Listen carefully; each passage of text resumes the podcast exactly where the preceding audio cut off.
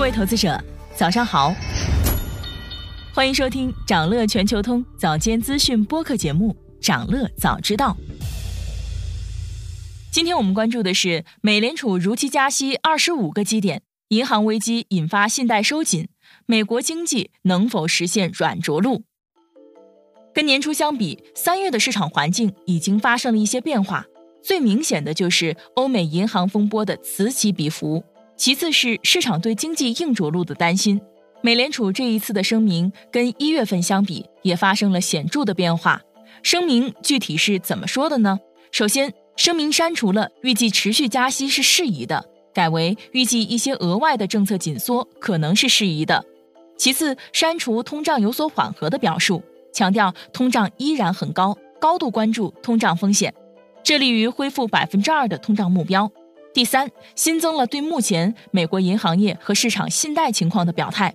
美国银行体系稳健而富有弹性，最近的事态发展可能会导致家庭和企业的信贷条件收紧，给经济活动、就业和通胀带来了压力。联储将密切关注未来发布的信息，并评估他们对货币政策的影响。有分析认为呢，这份声明暗示了美联储加息周期接近尾声。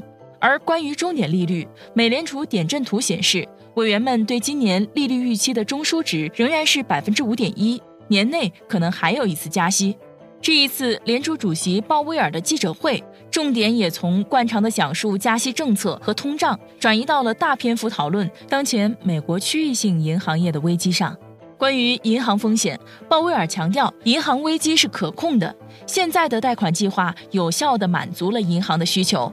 储户的储蓄是安全的，银行体系是健康的，并且具有韧性。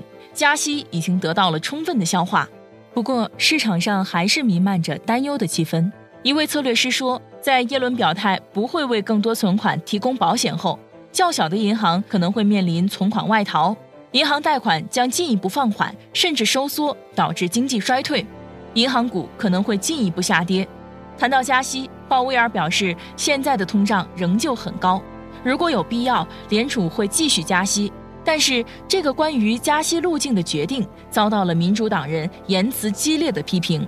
民主党参议员沃伦在推特上说，鲍威尔主席领导下的美联储犯了一个错误，没有暂停极端的加息行为。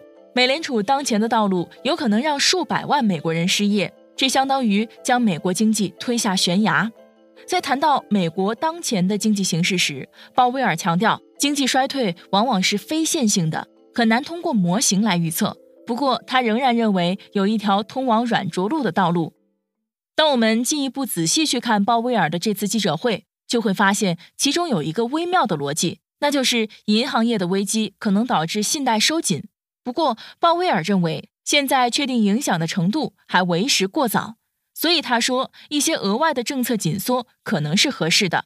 在银行危机的前两周，所有数据都指向需要更加强劲的加息。但是之后，银行业发生的事情起到了对冲的作用。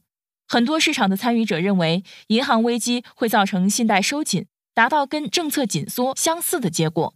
在鲍威尔看来，有两种可能性：第一种是信贷收紧导致经济和通胀下行。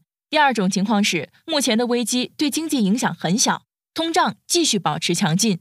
但是现在谁都不知道未来会怎样。如果现在放松政策，通胀预期可能会失控；如果不放松，银行业继续暴雷的话，就可能引发系统性风险。此外，硅谷银行只是个案，不是整个系统的问题，因为它的未保险存款比例太高了，而且持有的债券敞口也很高。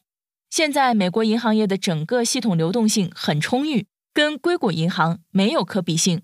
联储的任务就是保证金融系统稳定，所以联储最后的表态是，他们会密切关注这方面的影响。降低通胀的方式有很多，可以是信贷收紧，也可以是加息。目前只能静观其变。有关这个问题，高盛在报告中写道：“资产值低于两千五百亿美元的银行承担了美国约百分之五十的商业和工业贷款。一旦储户对银行信心流失，出现大面积提现的情况，中小银行将被迫压缩贷款业务来保证自身的流动性充裕，而这将抑制美国经济增长。”牛津经济研究院的经济学家认为，美联储这次加息二十五个基点，是因为。既可以通过提供必要的流动性来防止风险传染，也可以通过加息来保持对通胀曲线的领先。